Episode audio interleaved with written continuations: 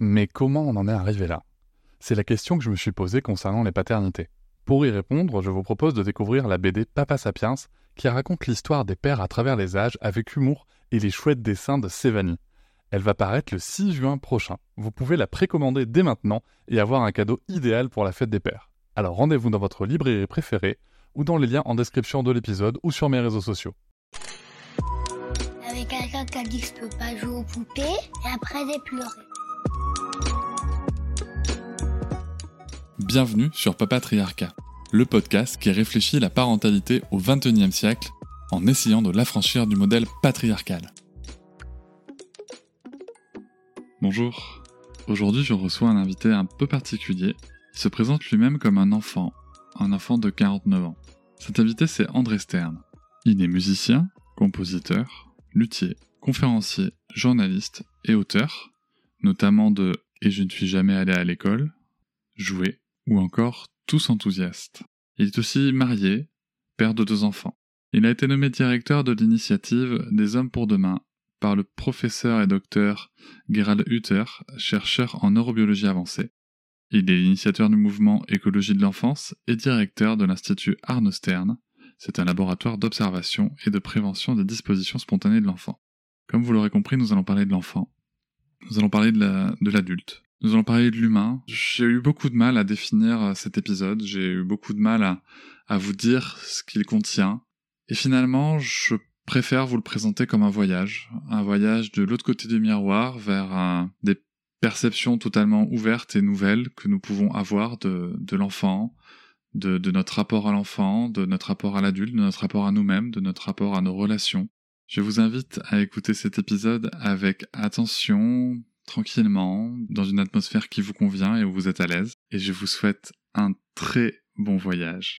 Bonjour André. Bonjour Cédric. Je suis ravi de vous recevoir euh, dans le podcast Papatriarcat. Et votre travail euh, est un travail que je trouve inspirant, que j'ai lu depuis depuis quelques années, et, euh, et je vous en remercie. Et je me rappelle très bien votre coup de téléphone qu'on m'avait annoncé que vous avez accepté de faire cette interview.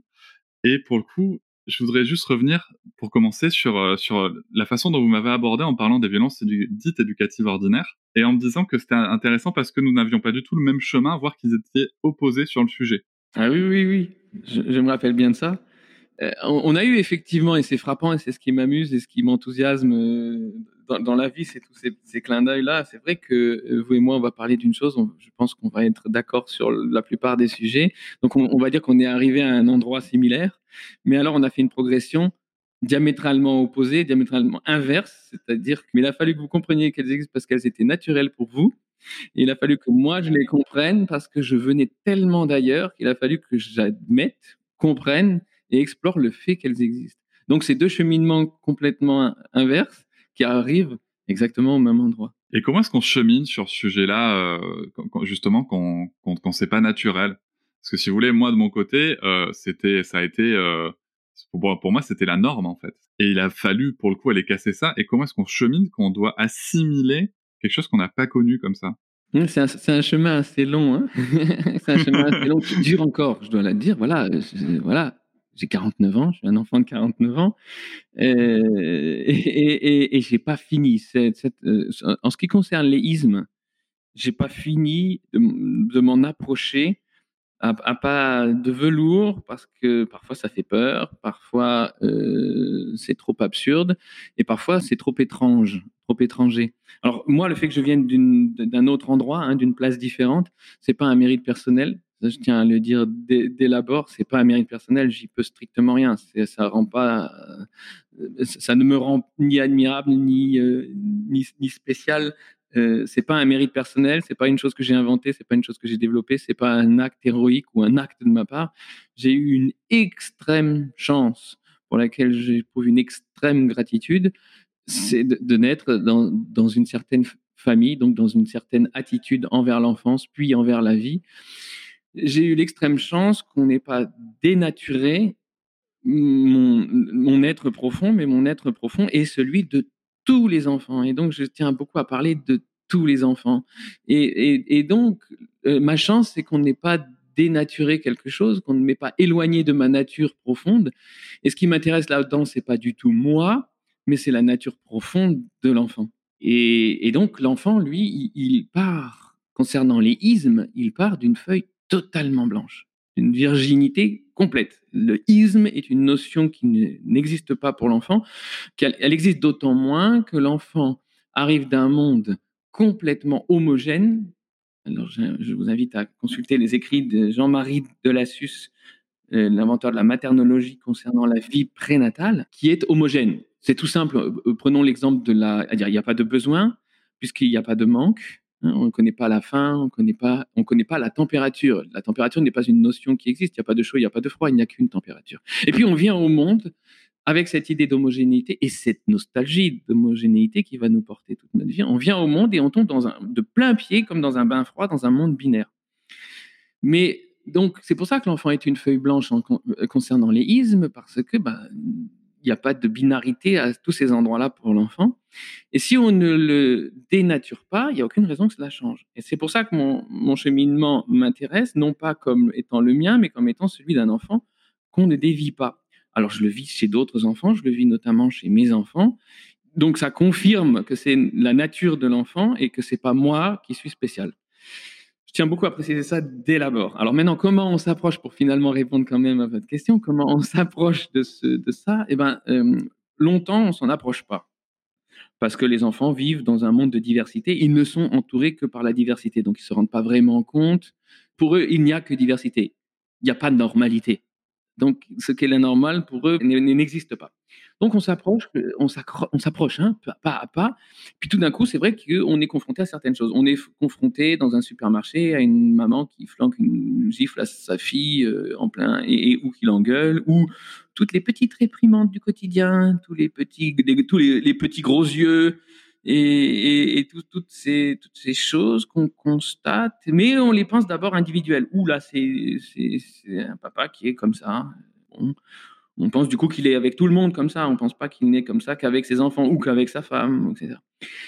Et puis plus tard, on devient plus grand, on commence à avoir une vie amoureuse, on commence à rencontrer beaucoup de ismes. on rencontre des ismes auxquels on s'attendait pas. Juste pour, pour les ismes, on se parle de sexisme, racisme, adultisme. Tous les ismes, tous les ismes, spécisme, tous, tous, tous, tous, hein, puisque voilà, et bien le validisme, tout cela, c'est des choses, l'enfant, l'enfant, tout cela, il ne connaît pas, il ne voit pas comme ça. Parce qu'il n'a pas cette vision binaire, il a encore une fois, je tiens à le répéter, il a une vision très homogène, très fluide des choses.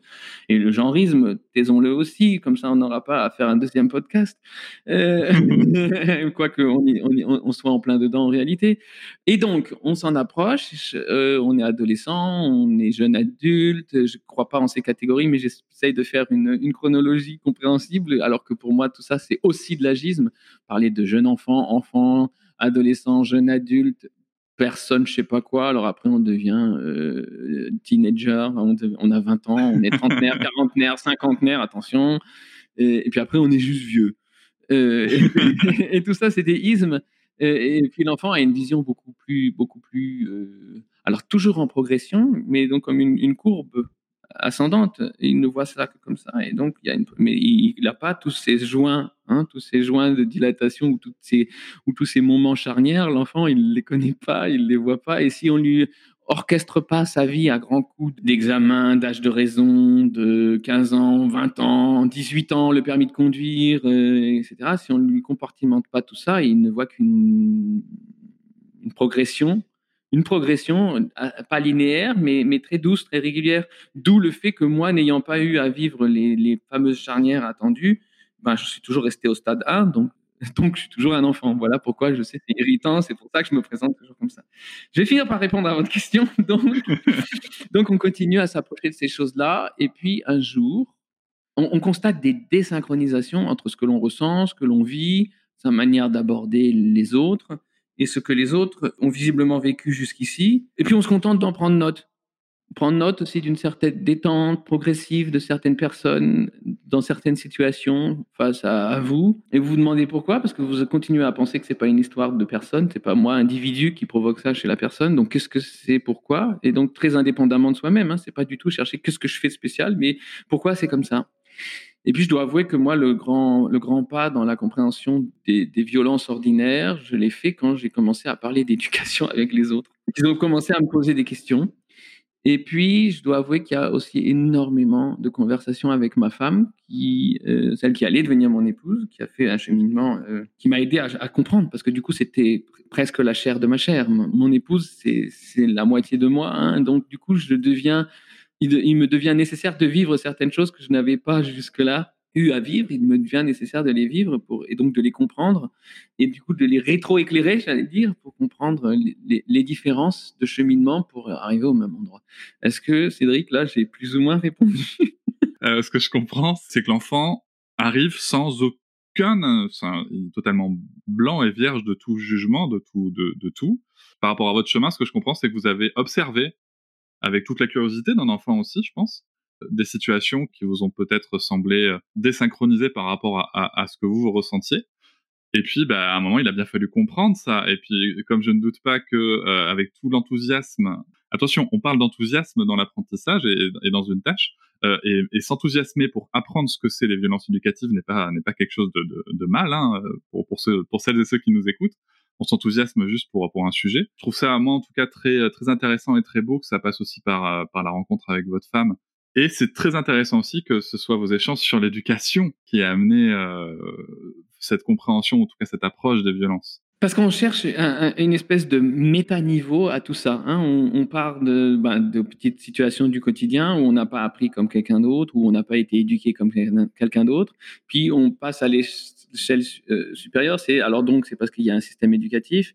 Et puis ensuite on passe à un niveau supérieur qui est donc s'il y a un système éducatif, c'est qu'il y a un système. Et puis s'il y a un système, c'est qui euh, au-dessus, quel est le méta-niveau de tout ça.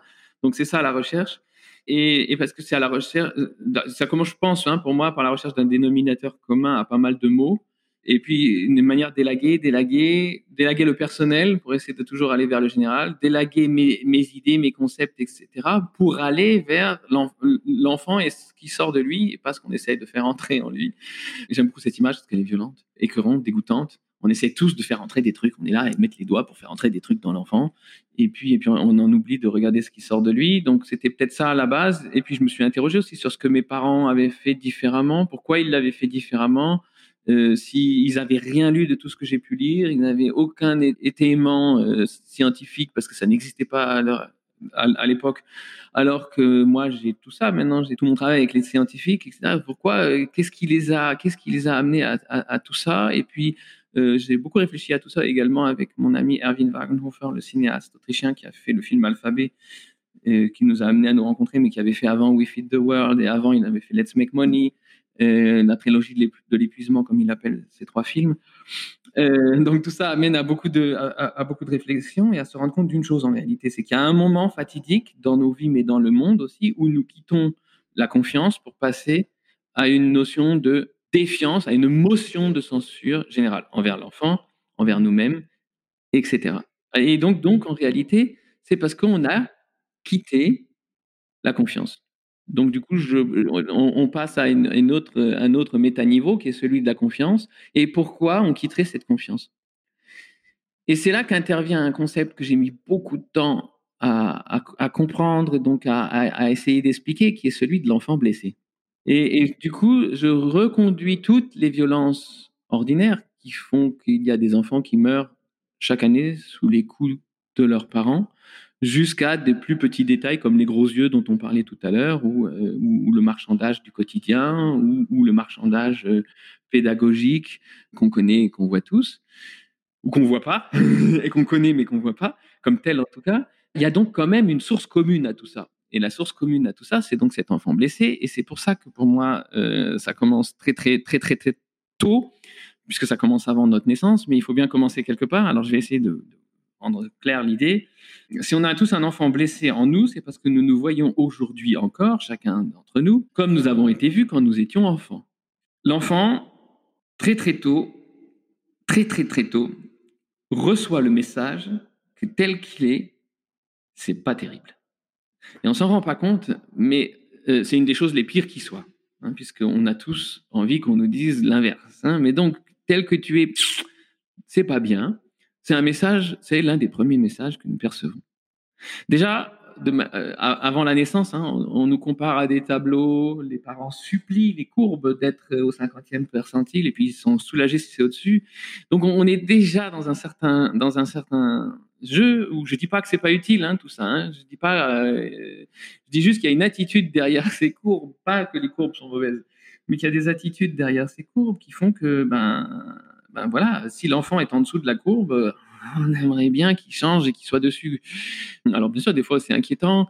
Simplement, euh, c'est déjà un certain message qu'on est en train de préparer, même si on ne peut pas encore le lui communiquer, quoique on ne sait jamais. Euh, mais ensuite, il vient au monde. Et là, je vais, je vais prendre une métaphore que vous allez tous reconnaître. Ensuite, il vient au monde, l'enfant, et ses parents sont dans la tempête. je ne sais pas si vous vous souvenez, mais quand les enfants viennent au monde, les parents sont sacrément dans la tempête. J'ai une grosse pensée pour un autre podcast qui s'appelle La Matrescence, euh, qui, qui, parle justement de ces tempêtes, notamment chez les mères, et ça existe aussi chez les pères. Et c'est une contraction du mot euh, maternité-adolescence. Et, je trouve que ça, ça, ça, ça, ça, ça, dit bien tout ce qui se passe. Quoi. Ah oui, et puis, et puis rien n'est comme on l'attendait. Tout est, tout est nouveau, tout est différent. On est si fatigué. Et puis, et puis on s'attendait pas à tout cet amour, tant d'amour, et tant d'amour. Euh, et tout ça, donc ça nous bouleverse, on est fatigué, le, corps est bouleversé, la constellation est bouleversée. Si on était en couple, voilà qu'on est trois, euh, voilà que les, priorités, voilà que tout, enfin tout. Et puis c'est pas parce qu'on y est forcé, c'est souvent parce qu'on le veut. Enfin, c'est un tel bouleversement et y a et on est tellement angoissé. Et en plus, on est sous l'emprise de certains paradigmes qui fait qu'on a envie d'être de bons parents. Alors on y reviendra, j'espère, au concept du bon parent parce que ça aussi c'est une sacrée, pression qui nous est mise et j'y tiens beaucoup parce qu'en réalité elle commence déjà là, dans ce que je suis en train de décrire. Et donc dans cet état particulier, disons, et, pas toujours facile dans lequel on est en tant que parent d'un enfant qui vient de naître, on, on percute plus ou moins violemment le monde. Et le monde vous percute de manière nettement plus violente qu'on ne l'avait imaginé, puisque, et on s'en rend pas compte, et les autres non plus, tout ça c'est de la bonne volonté, paraît-il, puisque tout le monde va venir avec notre, à notre rencontre avec une question gentille et apparemment innocente, la petite question qui tue, la petite question gentille que vous allez reconnaître et qui est alors, il fait ses nuits, et Blanc. Alors, pourquoi blanc Parce qu'un enfant qui fait ses nuits, attends, attends, je travaille avec des scientifiques, et ils vont vous dire tous la même chose, un enfant qui fait ses nuits, ça n'existe pas. Un enfant qui fait ses nuits, euh, c'est, il y en a un sur mille qui fait ses nuits, et c'est en général pathologique. Donc, donc, dans l'immense majorité des cas, ça n'existe pas. C'est très très drôle parce que les personnes qui vous posent la question, ont eux-mêmes en général eu des enfants qui n'ont pas fait leur nuit. Cependant, on pose la question est-ce qu'il fait ses nuits Alors on pourrait penser qu'elle est gentille, mais le problème c'est que tout le monde la pose. Les grands-parents, les parents, les amis, euh, le chauffeur de taxi qui vous ramène de la maternité. Alors euh, il fait ses nuits, etc. Et puis, et puis euh, les gens au supermarché, ils viennent vers vous, et puis ils voudraient presque mettre la main dessus. Euh, et puis alors, alors il, fait ses nuits, etc. Ah, alors du coup, comme on est déjà très fragilisé, qu'on sait plus trop ce qui est bien, ce qui est mal, ce qu'il faut, ce qu'il faut pas, etc. Hein, et donc cette question tellement récurrente vous amène à vous poser la, à vous dire bon alors si tout le monde la pose, c'est donc que c'est important que l'enfant fasse ses nuits. Or le mien ne les fait pas, donc c'est que mon enfant a un problème, c'est ou que j'ai un problème ou qu'il y a quelque chose que je, bref, il y a un problème. À partir du moment où on pense qu'on a, qu'il y a un problème dans le paysage, on se met à aborder son enfant d'une certaine manière. Et là, c'est très subtil parce qu'on entre dans le non-verbal. C'est la langue que les enfants, les bébés, mais que tout le monde en réalité comprend et parle le mieux. Et dans le non-verbal, on va lui donner à ressentir la chose suivante. Je t'aimerais plus si tu dormais plus. Et ça, c'est un coup de poignard. Invisible, apparemment indolore, mais c'est douloureux parce que ça veut dire bah, tel que tu es là, mon grand, ma grande. C'est pas aussi bien que ce serait si tu correspondais à mes attentes, à celles du monde. Et ça, entraîne quelque chose. Ça veut dire que pour que je t'aime complètement, il faudrait que tu changes. Il faudrait que tu correspondes à mes attentes. Il faudrait que tu dormes tes nuits. Et donc, toi, en plus, tu peux pas. Donc, je suis en train déjà de te demander de ne pas être toi. C'est un message qui nous arrive donc très, très tôt, très, très tôt, et qui n'arrête plus. Toute une vie durant, on n'arrête plus de nous faire ressentir, ben, tel que tu es, c'est pas aussi bien que si tu changeais, que si tu faisais des progrès, ah, faire des progrès, que si tu t'améliorais. Hein. et donc, et, et du coup, du coup, voilà l'émergence de l'enfant blessé, sachant que ça n'arrêtera plus.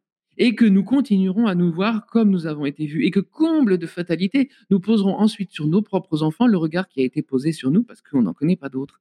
Et, cet enfant blessé, c'est terrible parce que en réalité, lui, ce qu'il voulait entendre, c'était je t'aime parce que tu es comme tu es.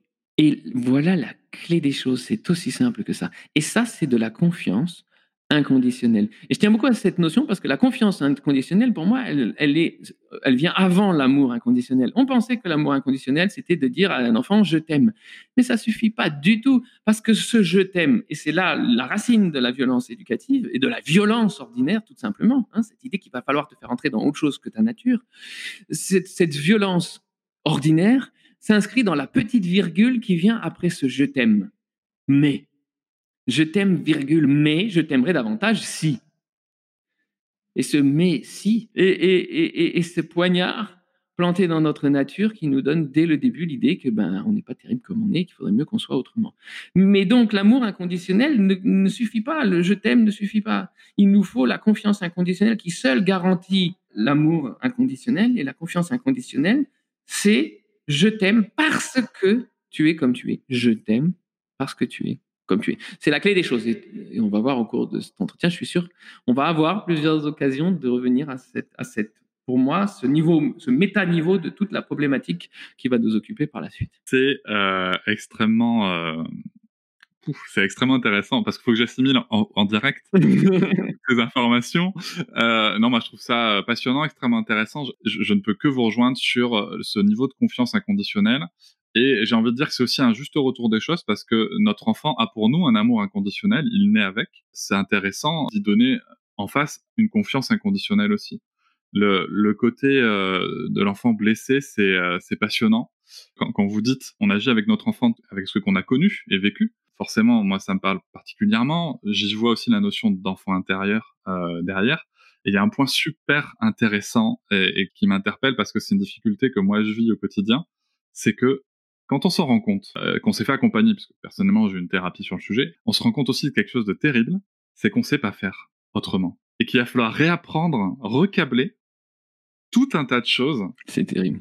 C'est ça. Et au quotidien, c'est un vrai défi. Et je suis en train de m'en rendre compte là. Voilà, quand, quand on disait comment on s'approche, ben voilà, je viens de faire un pas de plus dans, la, dans, dans cette approche. c'est ça. Et, et, mais c'est terrible, hein, parce que et, c'est un petit peu d'ailleurs sur le sujet des violences dites éducatives ordinaires. Le, le message que je voudrais passer aux parents, c'est qu'aujourd'hui en France, on a une loi. La loi est là, et c'est super qu'elle soit là. Et donc, si jamais euh, quelqu'un qui décide des campagnes de sensibilisation et d'accompagnement nous écoute, il est temps peut-être d'arrêter de culpabiliser aussi les parents sur ces sujets-là et de commencer à se, demander comment est-ce qu'on fait pour, pour les aider à, à faire d'une manière qu'ils n'ont jamais connue. Parce que le, le, le, grand défi, il est là, quoi. Finalement, approcher son enfant intérieur, ça demande un accompagnement, ça demande, euh, mais, mais c'est tel, ça fait tellement de bien que, très sincèrement, on y plonge assez facilement. Mais la, vraie question, c'est derrière, comment je fais, quoi? Une fois que je sais ça, c'est comment je fais? Et, là, on a un gros travail sur la violence éducative à, fournir justement, et, c'est pour ça que je vous remercie de, cette intervention parce que je trouve que c'est une vraie belle réponse qu'un parent puisse se dire, voilà, si je, pense comme ça avec mon enfant, même si moi je l'ai pas connu, mais si je fournis cette confiance inconditionnelle à mon enfant de cette manière, ça sera certainement pas parfait, et j'utilise ce mot à dessein parce que quand on pense à la perfection, c'est parce qu'on se compare, mais en tout cas, ça sera naturel et ça sera nous, ça sera la relation pure telle qu'elle est censée être. Alors, c'est parce que ce je t'aime, parce que tu es comme tu es, change tout. Et c'est une des clés. Finalement, moi, je, me méfie toujours de ce qui nous, nous coûte de l'effort. Euh, vous allez comprendre pourquoi. J'ai rien contre l'effort et j'en fournis quotidiennement. Mais vous allez voir pourquoi. Euh, alors, il faut que j'essaye de pas trop ramifier. Mais, cependant, euh, nous sommes dans une société. Vous savez certainement qu'un de mes, de mes sujets, c'est l'enthousiasme. L'enthousiasme, qui est cette force motrice hein, qui nous donne des ailes, qui nous permet de déplacer des montagnes, c'est l'état de l'enfance. J'ai beaucoup entouré l'enthousiasme de, de, mes soins pour le comprendre et pour comprendre que toutes les histoires que nous aimons sont des histoires d'enthousiastes et qu'il n'y a rien d'impossible à celui qui est enthousiaste, que toutes les histoires que nous aimons euh, de celui qui euh, ne savait pas que c'était impossible, donc il l'a fait, sont des histoires d'enthousiastes Et puis, parce que l'enthousiasme est une composante indispensable d'une chose dont nous devrons peut-être parler aujourd'hui, une chose qui n'existe pas, c'est drôle, hein, une chose qui n'existe pas existe, c'est-à-dire la notion d'apprentissage. Apprendre n'existe pas. J'adore toujours annoncer ça. Scientifiquement euh, euh, prouvé, apprendre n'existe pas. Donc, je, vous ai dit, je vais essayer de pas trop ramifier. Donc voilà, l'enthousiasme.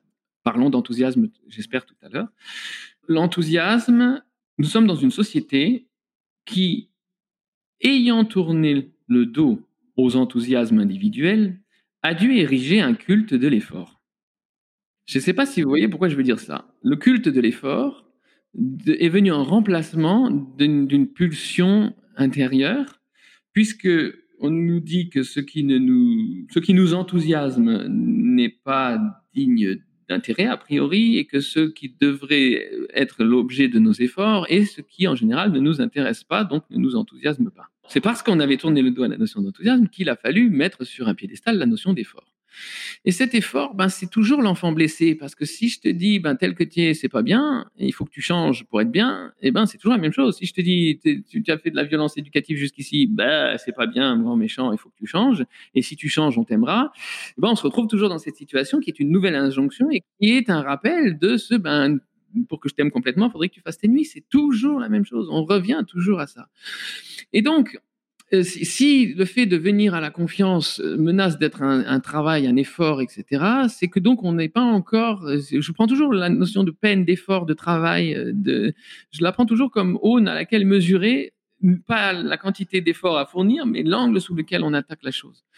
Et, et tout simplement, en ce qui concerne l'enfant, c'est quand même un peu plus simple. C'est pas de chercher à partir. Il faut cesser. C'est ce qu'ont fait mes parents, de partir des idées, des concepts que les adultes ont en tête au sujet de l'enfance. C'est ce qu'on fait quand on dit à l'enfant euh, Je t'aimerais plus si tu dormais plus, c'est-à-dire qu'on remplace sa nature par notre concept de ce qu'est l'enfance et de ce que nous aimerions voir changer en notre enfant pour qu'il corresponde à ce concept. Donc en renonçant à notre concept de ce que devrait être l'enfance, alors c'est un peu difficile, on va me dire là aussi c'est difficile comment renoncer à ces concepts puisqu'on n'en connaît pas d'autres. Mais arrêtons de partir de nous, tout simplement. Arrêtons de partir de nos expériences qui sont généralement mauvaises. Arrêtons de partir de ce qui existe et partons de l'enfant, parce que l'enfant est un novateur. Comme tous les enfants sont différents, ce que l'enfant va amener, c'est forcément inattendu et c'est forcément inconnu. Ça n'a encore jamais existé avant l'avènement de cet enfant. Et c'est profondément intéressant. Ça, devrait attirer une profonde curiosité, un profond intérêt, un profond respect, que de se dire waouh, ce que l'enfant, ce qui va sortir de cet enfant là maintenant est inédit dans l'histoire de l'humanité. Et pourtant, il y en a eu des humains inédits dans l'histoire du monde, pardon. Et donc, de se dire ça, déjà, ça, ah, c'est un changement d'éclairage, un changement de perspective. Et, et ça nous permet d'aborder peut-être l'enfant d'une manière différente, du coup, sans effort, mais avec une curiosité avec un, certain attrait pour ce, nouveau-là. Et du coup, automatiquement, on est dans une attitude déjà un peu différente. Et c'est pour ça que c'est une question d'attitude et pas de méthode. Et c'est pour ça que je, je ah, rue un peu toujours dans les brancards quand on essaie de me faire entrer dans la catégorie, bon, ben voilà, on va parler de unschooling maintenant, ou on va parler d'école à la maison, ou on va parler d'éducation violente, on va parler de Montessori, on va parler de Freinet, on va parler euh, de, Steiner, la sacro-sainte trilogie. Euh, et ah non, non, non, non, non, non, parce que tout ça, c'est des méthodes encore une fois, hein, même, ce que, même le unschooling, oui, l'IEF, l'instruction en famille, euh, chose dont on pense que je suis prêt et j'en suis pas loin puisque je l'ai vécu et je le vis avec mes enfants. Mais tout ça, ça reste des méthodes. Et moi, je parle d'une chose qui est bien avant, qui est l'attitude. L'attitude dans laquelle on rencontre l'enfant. Et donc, c'est intéressant parce que euh, ce dont nous souffrons, c'est de cet enfant blessé, c'est de cet enfant blessé auquel il a toujours été dit que je t'aimerais davantage si tu changeais. Mais à partir du moment où nous disons à un enfant, le nôtre, par exemple, je t'aime parce que tu es comme tu es, et que nous le disons dans le non-verbal, ça fait appel donc à des choses très profondes en nous. Et du coup, bah, nous traversons le miroir, tout d'un coup on est de l'autre côté, et on est en train de le dire par notre attitude à tous les enfants, à tous les enfants du monde, y compris. Et c'est là qu'a lieu une, chose qui arrive d'elle-même et qui est donc pas un effort, y compris à l'enfant blessé qu'on porte en soi, qui probablement pour la toute première fois de sa vie entends ce je t'aime parce que tu es comme tu es. Et ça, c'est juste, c'est juste une promesse de ma part, une invitation à traverser ce miroir, parce que ça, ça change tout. Du coup, on se met à tout éclairer de manière différente, on part, parce qu'on part d'ailleurs. On part de la confiance, au lieu de partir toujours de la méfiance, de la motion de censure, envers soi-même. Mais cette notion de censure envers soi-même, c'est évident, puisqu'on n'a pas arrêté de nous dire que tel que nous sommes, ce n'est pas suffisant et que du coup, on n'a pas arrêté de se voir avec les yeux des autres. On n'a pas arrêté de se voir avec les yeux des autres, ce qui fait que l'on est ceci ou cela. On est plutôt paresseux, plutôt manuel. Le sport, c'est pas pour moi. Et ça conduit comme ça à un jugement de soi-même complètement hallucinant, dont, le point culminant est l'une des phrases les plus absurdes qui soit et qui est pourtant l'une des plus dites. Vous allez la reconnaître. C'est la fameuse phrase oh, Je suis nul en maths. reprenons cette phrase. Je, première personne, je suis du verbe être. Nul, c'est un jugement de valeur épouvantable sur sa propre personne. Or, j'ai la chance, je vous disais, de travailler avec de nombreux scientifiques. Ils, en rient de cette phrase euh, parce qu'elle est ridicule du point de vue scientifique, puisqu'il n'y a pas un seul mot correct dans cette phrase. C'est marrant qu'une des phrases les plus employées sur Terre ne, ne contienne aucun mot correct. La phrase correcte, scientifiquement correcte au moment de dire ce que l'on dit, quand, ce que l'on ressent quand on dit je suis nul en maths. La phrase correcte, scientifiquement correcte serait la suivante les mathématiques ne m'intéressent pas. Et ça, c'est complètement autre chose. Et c'est la seule vérité. C'est la seule vérité parce que, alors revenons-en à ma joie d'annoncer que apprendre n'existe pas. Apprendre n'existe pas parce que notre cerveau n'est pas fait pour ça. Donc je travaille avec des neurobiologistes en Allemagne et en Pologne euh, notre cerveau n'est pas fait pour apprendre. Il n'est pas du tout optimisé pour ça. C'est d'ailleurs pour ça qu'on n'adore pas apprendre. Bon, c'est aussi parce qu'on a fait un amalgame fâcheux et complètement euh, incompréhensible quand on arrive d'ailleurs comme moi entre apprendre et apprendre par cœur. apprendre n'est pas une chose qu'on peut faire. Et non, du point de vue scientifique non plus. Apprendre ne peut pas se faire. Apprendre n'est pas une chose que nous faisons.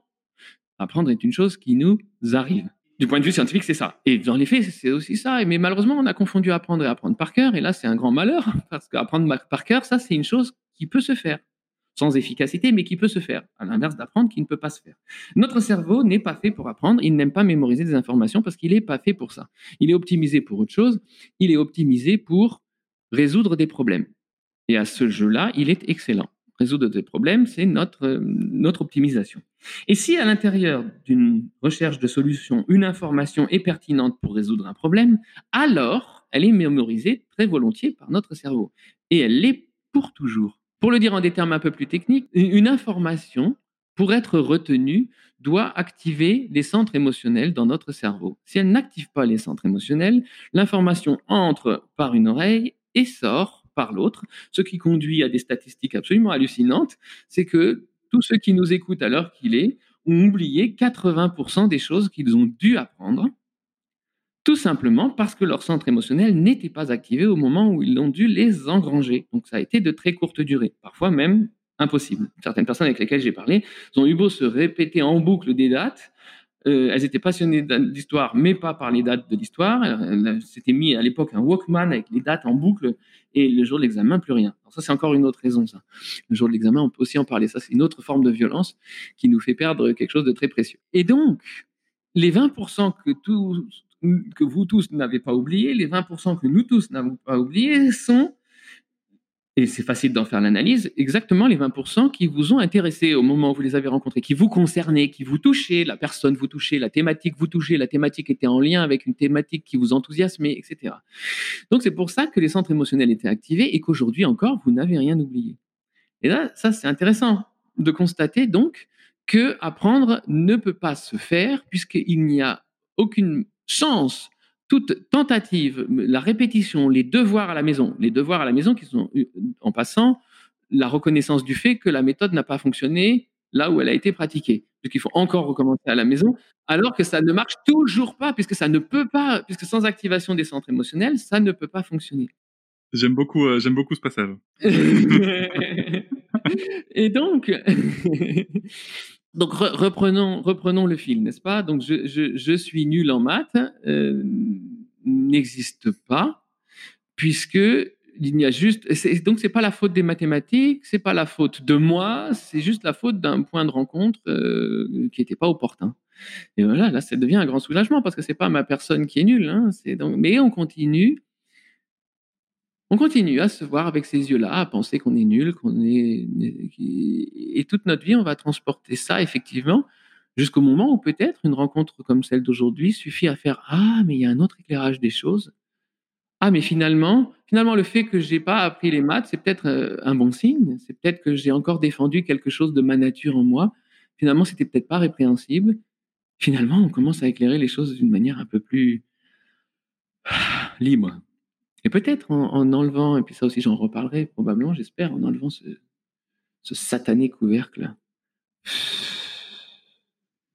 de toutes les injonctions. Justement, pour le coup, on va. Alors, j'ai, euh, il y a plein de sujets sur lesquels on va revenir. Là, là, vous parlez d'injonction, donc ce qui m'intéresse comme lien euh, pour moi, ça serait avec la notion de bon parent que vous avez évoqué euh, tout à l'heure.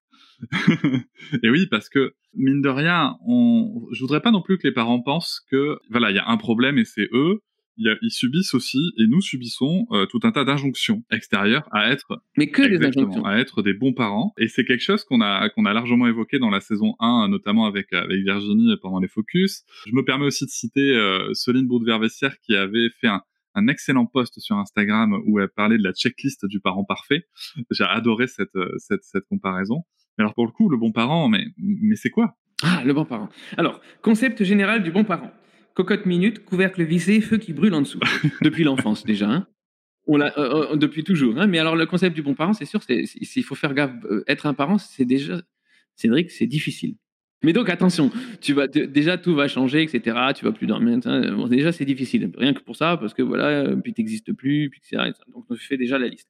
Et puis attention, de tes décisions d'aujourd'hui dépend l'avenir de tes enfants. Alors fais gaffe à prendre les bonnes décisions tu es déjà en train de te prendre deux, trois couches là d'injonction. Et puis, il faudra pas rater les moments importants. Il faut pas rater, euh, c'est très important, les moments charnières, les moments, il faut pas rater le moment, par exemple, pour que ton enfant soit propre. Attention de pas rater. Hein. Attention de pas rater le moment Cédric, parce que sinon, si tu rates le moment pour être propre de ton enfant, et il est très très défini, hein, il y a même des, des, moyens très simples de savoir si c'est le cas ou pas maintenant pour ton enfant, paraît-il, en tout cas. Et donc, donc fais gaffe, parce que, attention, hein, je suis au troisième degré. Oui, non, s'en rendre compte. donc, donc, euh, donc fais gaffe de ne pas louper le moment où ton enfant doit, devenir propre. Parce que si tu loupes ton, le moment où ton enfant doit devenir propre, c'est ce qui va se passer. Ah ben, ça sera loupé et pour toujours. Et après, ton gars, il aura 45 ans, il se baladera dans les rues avec des couches et il te, fera une double honte. La honte numéro un, c'est qu'il dira ben oui, voilà, je porte encore des couches. Mais deuxièmement, ben, c'est parce que mes parents ont loupé le bon moment. Hein, alors du coup, c'était foutu. Hein, donc euh, voilà, c'est comme. Et il faut surtout pas louper le bon moment pour faire les bonnes corrections. Les bonnes corrections au bon moment. N'oublie pas non plus d'avoir la bonne dose d'autorité. N'oublie pas qu'il n'y a qu'un chef, hein, il faut que ce soit toi, parce que si c'est pas toi, ben. J'adore, j'ai réécouté récemment Pierre Desproges qui dit oui, de temps en temps, euh, il faut bien céder, hein, parce que sinon tu te fais marcher dessus. C'est une belle phrase. en parlant de ses enfants. Hein. Et, donc, justement, il ne faut pas te faire marcher dessus, etc. Il faut, pas, il faut corriger les bonnes choses au bon moment. Hein. Attention, corriger les, fautes que font les enfants. Euh, par exemple, euh, allez, je vais donner un exemple concret. Alors, moi, j'ai deux garçons. J'en ai un qui a 4 ans et un autre qui a 10 ans, bientôt 11 qui ont tout bouleversé dans ma vie, même mes convictions dans certains cas. Mais, mais Benjamin, il y a un an, il disait euh, Bibi, pour cuillère. Alors, je ne sais pas pourquoi. Voilà, c'est l'histoire de Benjamin. Pourtant, il nous entend dire cuillère. Ben voilà, c'est son mot. Il dit bibi pour cuillère. Et là, il y a, là, ça, il y a des gens que ça a choqué. Ils nous ont dit, mais attends, il faut le corriger. Il faut dire que c'est pas, il faut, il faut, il faut, alors, du coup, corriger. Déjà, donc, violence éducative, hein, mais corriger, mais c'est-à-dire, c'est-à-dire, donc, c'est penser que l'enfant n'est pas dans le droit chemin et qu'il va nous être reconnaissant un jour de l'y avoir mis, n'est-ce pas? Ben, il faut, il faut, par exemple, lui dire, ah non, euh, alors prendre la cuillère et dire, ça, c'est une cuillère. Tu veux quoi? Une bibi. Ah non, j'ai pas de bibi, mais j'ai une cuillère si tu veux. Eh, mais bibi. Ah non, mais attends, tu diras bibi, je pourrais pas te la donner. Hein, voilà. Donc c'est horrible. Ah, j'ai dû comprendre que c'était toute une attitude derrière ça, que c'était pas juste des gens qui prenaient un malin plaisir à torturer un enfant en faisant semblant de pas comprendre une chose qu'ils ont compris. Parce qu'il faut pas, il faut pas, il faut pas être dupe. Hein. Euh, j'allais, j'allais dire un gros mot. Euh. Euh, mais à l'intérieur de notre famille, on a bien compris que bibi, ça veut dire cuillère. Donc la communication fonctionne. Il dit le mot bibi, il obtient une cuillère. La communication a parfaitement fonctionné. Mais alors là, c'est pareil, il faut, il faut pas se louper, hein. il faut corriger à temps, hein, parce que si on corrige pas à temps, déjà, ça prouve que l'enfant est tordu.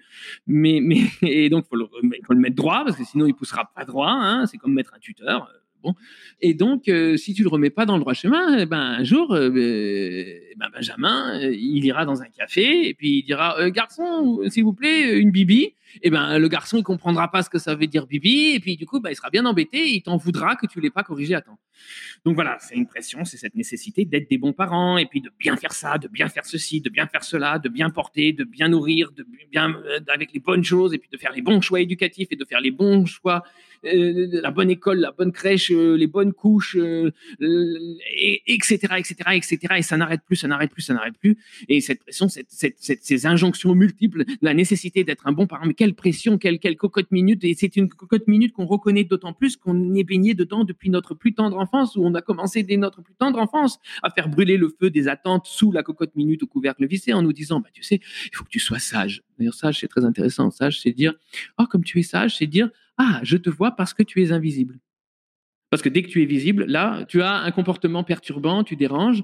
Donc, tu es sage, je te vois parce que tu es invisible. Dès que tu deviens visible, tu déranges. Donc tu n'es plus sage. Excusez-moi, c'était pas ça? C'était donc il faut que tu sois sage, il faut que tu écoutes, il faut qu'ensuite à l'école tu écoutes bien parce que si tu n'écoutes pas bien, si tu n'apprends pas bien, tu auras de mauvaises notes et si tu n'as pas de bonnes notes, eh ben tu pourras pas faire de bonnes études et si tu ne fais pas de bonnes études, eh bien tu n'auras pas la possibilité d'avoir de bons diplômes et si tu n'as pas de bons diplômes, eh ben tu n'auras pas de bon travail et si tu n'as pas de bon travail, eh bien tu n'auras pas d'argent et si tu n'as pas d'argent, tu n'auras rien car qui n'a rien n'est rien et tu n'auras rien tu n'auras pas de femme, pas d'enfant, pas de mari, pas de maison, pas de voiture, pas de chien, rien, tu n'auras rien. Et la pression monte, et la pression monte, et la pression monte, elle devient écrasante, et elle continue comme ça, elle passe de l'enfant aux parents, et cette pression monte, monte, monte, monte, monte. Et tout le, tout le secret serait là, c'est d'enlever d'enlever ce couvercle. Je t'aime parce que tu es comme tu es. De quoi on, besoin de nos enfants Aucune idée. Personne ne sait ça. Toute personne qui nous balance un les enfants ont besoin de ceci, les enfants ont besoin de règles, les enfants ont besoin de, besoin de, besoin. Mais, mais reportons-le à une autre forme de isme. Je me mets du haut de mon mètre 88 face à, une femme assise et je lui dis, euh, en venant bien bien proche là, comme ça, lui dire, hé, euh, moi je sais ce dont les femmes ont besoin. On peut on peut avoir un consensus avec on peut avoir un consensus. Non, ça veut dire qu'on a avancé sur certains ismes, mais pas du tout sur d'autres. On peut avoir un consensus, mais avec un consensus avec, on peut avoir toute une salle qui est d'accord quand on leur dit les enfants ont besoin de limites. Ah ouais, ouais, ouais, parce que sinon c'est le chaos. Ouais, ouais, ouais, ouais, t'as toute une salle qui ligne de la tête en disant ouais, ouais, il a raison hein, quand même, hein, il faut. Et puis après, tu viens et tu leur dis euh, la même chose. Hein, les femmes ont besoin de limites. Et là, ça passe plus du tout. Mais j'ai juste changé un mot. J'ai rien changé à l'attitude. Et là, juste parce que j'ai changé un mot, du coup, ça devient inacceptable. Or, cette injonction donc d'être de bons parents repose sur l'idée que certains ont de ce dont les enfants ont besoin. On ne peut pas savoir ce dont les enfants ont besoin parce que tous les enfants sont différents. Par contre, ce que l'on peut voir quand on arrive, on arrête de partir de notre idée qu'ils ont besoin de quoi? Ben de nous, donc de notre grand savoir et de notre expertise. Quand on arrête de partir de cette idée-là et qu'on se demande ce qu'ils cherchent ce que les enfants cherchent, donc ce que nous cherchons tous, parce que nous continuons à chercher ce que nous cherchions quand nous étions enfants. Et là aussi, on est à un méta-niveau de la recherche. Que ce qu'on cherche tous? On cherche un port d'attache. Nos enfants cherchent un port d'attache.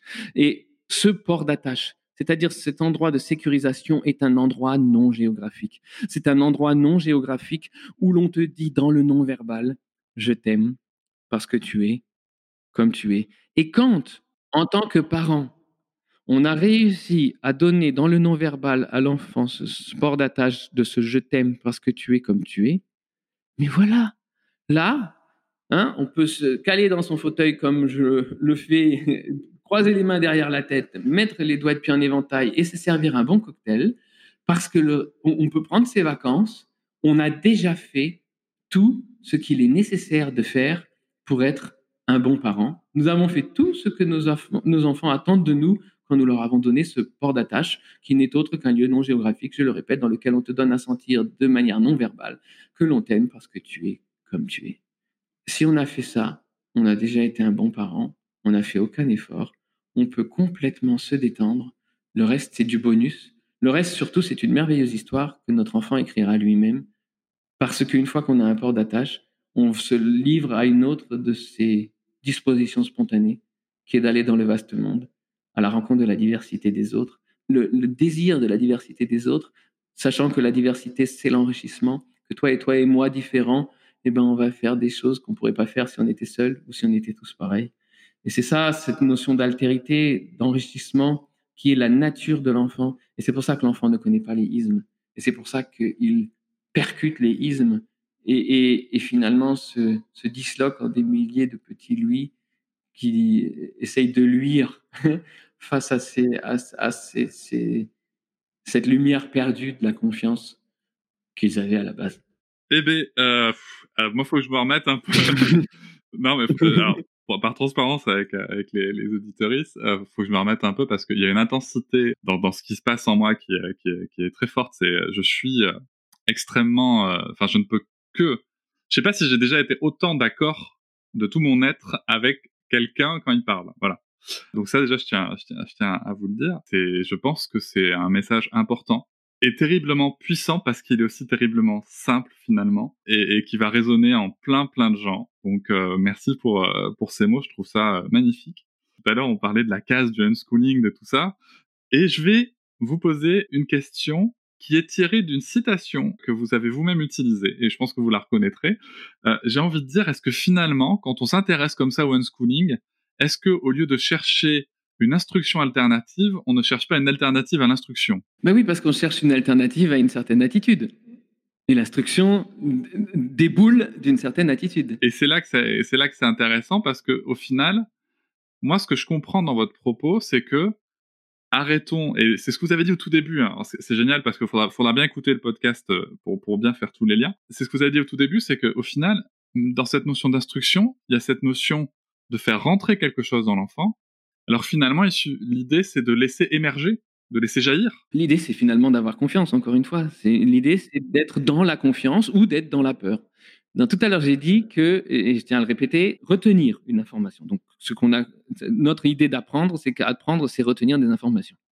C'est complètement faux. Mais c'est ça notre idée de, l'apprentissage. Donc, retenir une information est une entreprise désespérée si elle est entreprise sans activation des centres émotionnels. Efficacité proche de zéro. Garantie. Maintenant, scientifiquement. Donc, prêt, euh, garantie. Impossible. Après, on peut chercher indéfiniment une méthode permettant d'activer ces centres émotionnels, puisqu'on aurait une clé là. Il suffirait d'activer les centres émotionnels. Hein, je tourne, j'appuie sur le bouton, centre émotionnel activé. Donc, est-ce que ça pourrait être une substance? Est-ce qu'il y a une méthode qui pourrait activer ces centres émotionnels, etc. Donc, on peut chercher tant qu'on veut. Hein, et on trouvera jamais rien. C'est pas possible. C'est pas possible. Alors, c'est pas possible. Il va falloir qu'on parle d'enthousiasme. Il va falloir qu'on parle de peur, mais il va falloir que je finisse que j'étais en train de dire. et donc, ce que j'étais en train de dire, c'est que vous aurez beau chercher, et faire appel à tous les spécialistes ou ceux qui se diront voilà moi j'ai développé une méthode super machin super bidule super truc qui va faire que ben sans s'en rendre compte s'en rendre compte votre j'adore le j'adore. Sans s'en rendre compte sans s'en rendre compte ben votre enfant va euh, assimiler des choses et donc fournir la bonne quantité d'informations. Vous aurez donné la bonne quantité d'argent. En contrepartie de quoi il y aura la bonne quantité d'informations revomi au bon moment parce que c'est tout ce qui compte c'est de la vomir une fois après c'est bon on peut l'oublier c'est ce qu'on a tous fait on pourra chercher désespérément une manière, quelle qu'elle soit, d'activer ces centres émotionnels artificiellement et aucune ne fonctionne. Il n'y a aucune activité qui mette en branle les centres émotionnels. S'il y en a une, il y en a une, il y en a une. Il y en a une et une seule.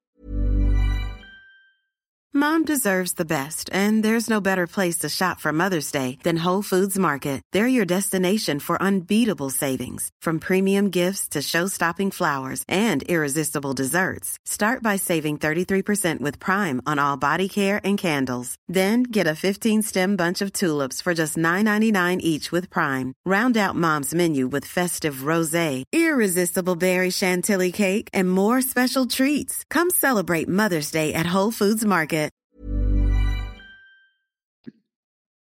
Jouer.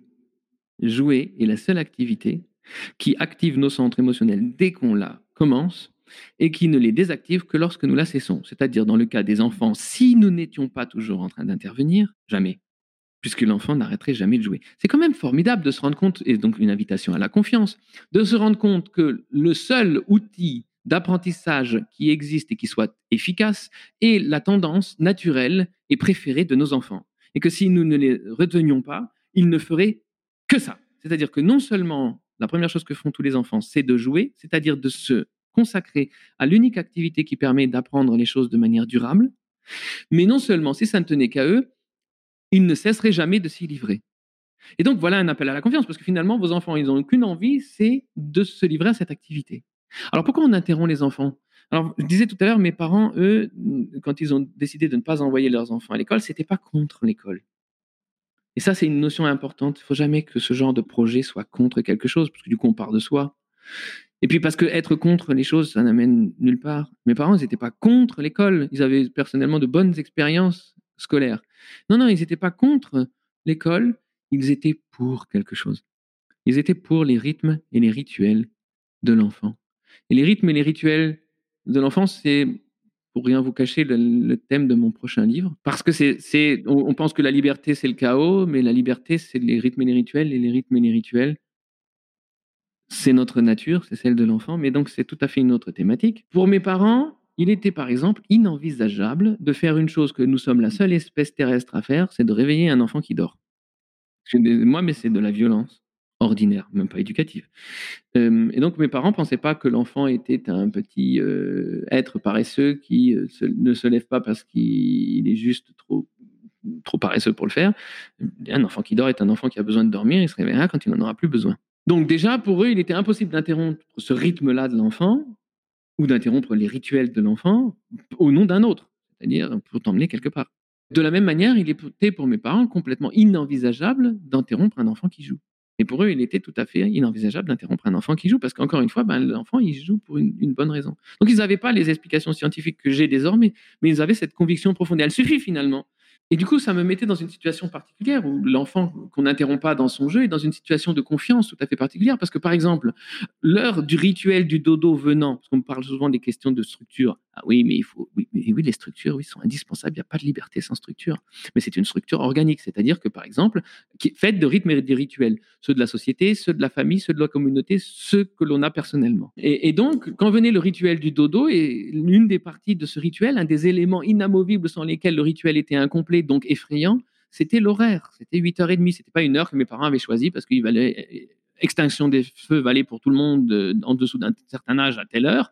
Non, c'était euh, une, heure qui s'était cristallisée dans la vie commune c'était 8h30. Et si c'était pas 8h30, j'étais aussi perturbé que si le, nounours euh, ou enfin mon grand chien en peluche manquait, ou si papa ne le faisait pas faire des galipettes jusqu'au plafond. Et ben, je pouvais pas m'endormir parce que c'était pas la même histoire, euh, ou il n'était pas 8h30. Mais si j'avais pas de problème à interrompre mon jeu pour aller me coucher, c'est parce que j'avais la certitude absolue que le jeu interrompu maintenant, je pourrais le continuer sans transition demain matin au lever personne n'aurait rangé la ferme en Lego et personne ne m'emmènerait nulle part. Et donc, cette confiance que c'est juste une interruption au nom d'un autre rituel qui est tout aussi important, ah, vous voyez, c'est ce soulagement. quoi. C'est même pas un soulagement puisqu'il n'y a pas autre chose, mais nous, rétrospectivement, on se rend compte du soulagement. Mais j'ai pas à me faire du souci pour mon jeu. Le, non, c'est pas, j'ai pas à jouer encore le plus longtemps possible, à repousser le plus longtemps possible le fait d'aller me coucher pour pouvoir jouer une minute de plus parce que je sais même pas quand sera la prochaine fois que je pourrai jouer. Là, c'est ben voilà, et, donc, donc, un enfant qui joue est un enfant qui apprend. Alors, c'est phénoménal parce que les enfants ont appris leur langue maternelle sans leçon, sans enseignement. Et donc, on me dit toujours, ah donc, tu as appris les choses tout seul. Eh ben non, j'ai pas appris les choses tout seul. On n'apprend pas une langue maternelle tout seul. On n'apprend strictement rien tout seul. On a appris une langue maternelle parce que les autres la parlent et la, parlent avec nous et la parlent autour de nous. Et au même titre, et c'est marrant parce qu'on pose toujours la question lire, écrire, compter. Mais ce sont précisément les trois choses, et c'est humoristique qu'on les ait mises sur un piédestal. On m'a jamais demandé, on m'a toujours demandé, moi qui ne suis pas allé à l'école, lâchons le morceau, on m'a toujours dit, et, moi qui n'ai jamais été enseigné, hein, j'ai jamais vécu de l'école à la maison, j'ai eu zéro minute d'enseignement dans ma vie, d'instruction. Donc on nous dit toujours écrire, lire, compter. Hein, c'est l'obsession de tout le monde, lire. Et donc dans toute ma vie, moi, on m'a demandé si tu sais lire, si tu sais écrire, si tu sais compter, mais on m'a jamais demandé si je sais cuisiner, danser et chanter. Jamais personne, même les unschoolers les plus radicaux, ne m'ont demandé alors comment tu as appris à danser, à chanter, à, cuisiner. On m'a toujours demandé comment tu as appris à écrire, à lire et à, compter. Et c'est drôle qu'on ait mis ça sur un piédestal parce que précisément, lire, écrire et compter sont les trois matières qu'on ne peut pas ne pas apprendre quand on vit dans une société qui lit, qui écrit et qui compte. Et, et du coup, eh ben, au même titre qu'un enfant a appris sa langue maternelle, il apprendra à lire et à compter et à écrire. Simplement, peut-être pas au moment que nous attendons. Et c'est là qu'entrent en, jeu les, rythmes et les rituels de chacun. Et que du coup, nous attendons que les enfants sachent lire à je sais pas quel âge. Et puis, si ça se trouve, il y en a qui liront à un an et demi, comme Antonin, mon fils aîné, qui savait lire à un an et demi. Avant vraiment de parler, il savait lire. Ou vous en aurez d'autres qui attendront d'avoir 8-12 euh, ans moi par exemple, hein, 8 ans, pour s'intéresser à la lecture, mais du coup, ils l'oublieront pas, qu'ils s'intéressent à la lecture. Et pareil pour les langues, pareil pour tout. Voilà, Antonin s'est mis à parler anglais. Je suis incapable de vous dire comment il a appris l'anglais je, recoupe légèrement. Et je suis pas en train de dire regardez comme mon fils est génial. Je suis en train de dire regardez comme nos enfants sont des génies de l'apprentissage et on ne peut pas ne pas apprendre. Alors c'est marrant qu'on se fasse du souci pour les choses qui sont justement celles que nos enfants ne peuvent pas ne pas apprendre. Et concernant les mathématiques, une petite euh, petite aparté, les études les plus récentes nous montrent que le cerveau, la partie du cerveau en charge des mathématiques, de la compréhension des mathématiques, n'est que très très rarement développée chez l'enfant avant son âge à peu près de 10 ans. C'est-à-dire que toute tentative de nous faire rencontrer les mathématiques avant 10 ans conduit forcément à une relation traumatique avec les, mathématiques. C'est dommage, hein Or, dans la plupart des cas, ça commence bien avant. Et donc, si vous essayez de faire entrer les mathématiques dans d'un enfant dont le cerveau a moins de 10 ans, ben, vous allez ne faire qu'une chose, c'est créer un traumatisme. Et je connais beaucoup de parents en IEF qui sont inquiets parce que les enfants sont loin des mathématiques à 10 ans. Et ben, et ben voilà. Et les, les peu, le, petit nombre d'enfants, c'est Marek Kaczmarek, un, un, un, neurobiologiste polonais avec lequel j'ai l'honneur de travailler, qui dit, euh, qui dit le, le, les rares, le rare pourcentage d'enfants dont le cerveau mathématique est développé avant cet âge-là sont ceux que plus tard nous allons nommer des génies. Les, gens, les enfants doués en ah mathématiques. Alors on va les dire doués en mathématiques. Ils ont juste un cerveau prêt plutôt que les autres. Mais tout le monde est doué en mathématiques, pourvu que les mathématiques l'intéressent. Et alors là, on en revient donc à l'autre notion. Je vais essayer de faire vite quand même parce qu'elle est importante, mais on a toujours cru que l'intelligence, alors c'est un autre isme l'intelligence, hein, euh, on a toujours cru que l'intelligence était génétique. C'est-à-dire qu'il y avait des gens intelligents et il y avait des gens qui ne l'étaient pas. Et on pensait que c'était génétique parce que notre cerveau était programmé par la génétique. Et on a cru ça pendant des décennies. On a cru ça pendant les décennies où on croyait que la loi de la jungle régentait notre monde et que la loi de la jungle, c'est la compétition, la, survie du plus fort. Et donc, attention, sois le plus fort, sinon tu, tu vas te faire bouffer la Et donc, on hiérarchise. Oui, et puis euh, la, vision plus logique qu'on a, et je travaille avec des scientifiques dans tous les domaines, hein, maintenant on sait que ben, non, les lois de la jungle, c'est pas la compétition, la concurrence et la survie du plus fort, c'est la solidarité, la synergie et la symbiose. Il y aurait des choses passionnantes à dire sur les arbres, sur euh, les micro-organismes et les arbres, etc. Des choses vraiment passionnantes. On n'aura pas le temps de dire ça, mais je commence en général mes conférences par ça, pour dire que le monde a complètement changé dans sa vision de la nature, mais pas encore dans sa vision de l'enfance, puisque parallèlement à l'idée que nous avions que euh, la nature est une, sorte de champ de bataille, hein, on avait l'idée que l'enfance est le point zéro du développement humain et qu'il allait partir du point zéro et se développer et aboutir au point culminant qui est bien sûr de toute sa hauteur l'adulte. Hein, ça induisait ce positionnement de l'enfant, euh, les yeux euh, euh, élevés vers l'adulte. D'ailleurs, l'adulte qui va élever l'enfant, les mots sont pas là pour rien. Hein. Et puis on s'est rendu compte, et là aussi, alors l'humain, surtout mâle, s'il est mâle, cis, blanc, waouh, il s'en est pris dans la tronche ces derniers temps et peut-être pas encore assez mais, mais il a dû admettre des choses toujours de plus en plus difficiles à admettre. Hein. L'idée que euh, le Soleil tourne pas autour de la Terre, donc que l'humain n'est pas au centre de tout. Euh, ça a été dur à avaler cette pilule-là. Euh, il y en a eu plein comme ça. Ça l'a bien secoué, ça n'a pas arrêté comme ça. Après, il y a eu ça par rapport aux femmes aussi. Hein. Tout d'un coup, on l'a un peu embêté. Par rapport aux femmes, on est encore quand même beaucoup dedans. Hein. Oui, mais on, commence, on commence à l'embêter. Bien sûr que par rapport aux femmes, on est encore dedans. Il faut continuer de l'embêter. Hein. Mais, mais, mais, c'est rien comparé, euh, parce que, disons que pour ce qui est du sexisme, on va dire sur le trajet d'ici à la Lune, on a fait un pas de fourmi, mais en ce qui concerne l'enfance, on ne l'a même pas encore fait, ce pas-là. Hein. Donc, à l'intérieur même de tous les ismes, il y a de l'agisme. C'est formidable. Hein. Les gens victimes de ismes pratiquent même l'agisme. C'est formidable, mais c'est comme ça. Mais donc, euh, il s'est pris dans la tronche toutes sortes de choses. Et la dernière chose que l'humain, d'une manière générale, se prend, adulte, adulte se prend dans la tronche, c'est que l'enfant vient au monde en tant que bombe de potentiel. L'enfant peut tout apprendre et tout devenir parce que les, programmes génétiques qui nous construisent ne savent ni où ni quand nous viendrons au monde. Et si nous venons au monde sur une calotte polaire en pleine période glaciaire il y a 20 000 ans, on n'a pas besoin des mêmes potentiels pour survivre que si on vient au monde dans 200 ans euh, dans un désert aride. Or, ce sont quand même les mêmes programmes génétiques. Et ils ne savent pas à quoi nous préparer. Et comme ils ne savent pas à quoi nous préparer, ils ont eu l'idée géniale de nous équiper de tous les potentiels existants afin que dans ce surplus phénoménal, il y ait forcément les quelques potentiels dont nous aurons besoin pour survivre dans notre environnement respectif, qui est toujours changeant. Et donc, c'est toujours les mêmes potentiels, tous, Il n'y a pas de handicap, il n'y a, rien qui nous prive de l'entièreté des potentiels humains. Donc un enfant peut tout devenir et tout apprendre. Mais ça va dégénérer très vite puisque euh, euh, les capacités nécessaires à la survie dans notre environnement sont assez limitées finalement. On a besoin d'une poignée de potentiel pour survivre. Et les autres, comme ils sont inusés, inutilisés, ils s'effacent, ils font la place à ceux dont nous avons besoin pour survivre. La capacité de reconnaître des nuances de vert est indispensable dans la forêt vierge, pas du tout euh, dans une ville européenne. Donc, les potentiels nécessaires à la reconnaissance des nuances de vert disparaissent chez un enfant citadin au profit des potentiels permettant la survie dans un, dans un environnement citadin. Mais ça n'arrive pas qu'à l'un de nos potentiels, ça arrive à l'ensemble ou la plupart de nos potentiels. Et pendant les premières années de notre vie, nous assistons à une véritable hémorragie des potentiels. Nous semons dans le vent la plupart des potentiels avec lesquels nous étions venus au monde au profit d'un certain petit nombre. Ce qui fait que, né bombe de potentiel, le développement qui a lieu ne va pas comme on le croyait du point zéro vers le point culminant qui est l'adulte, mais complètement à l'inverse. À force d'élaguer, d'élaguer, d'élaguer, eh bien, que reste-t-il? Quand on a perdu la plupart des potentiels de l'humain, que reste-t-il? Un adulte. Et ça, c'est une pilule difficile à avaler.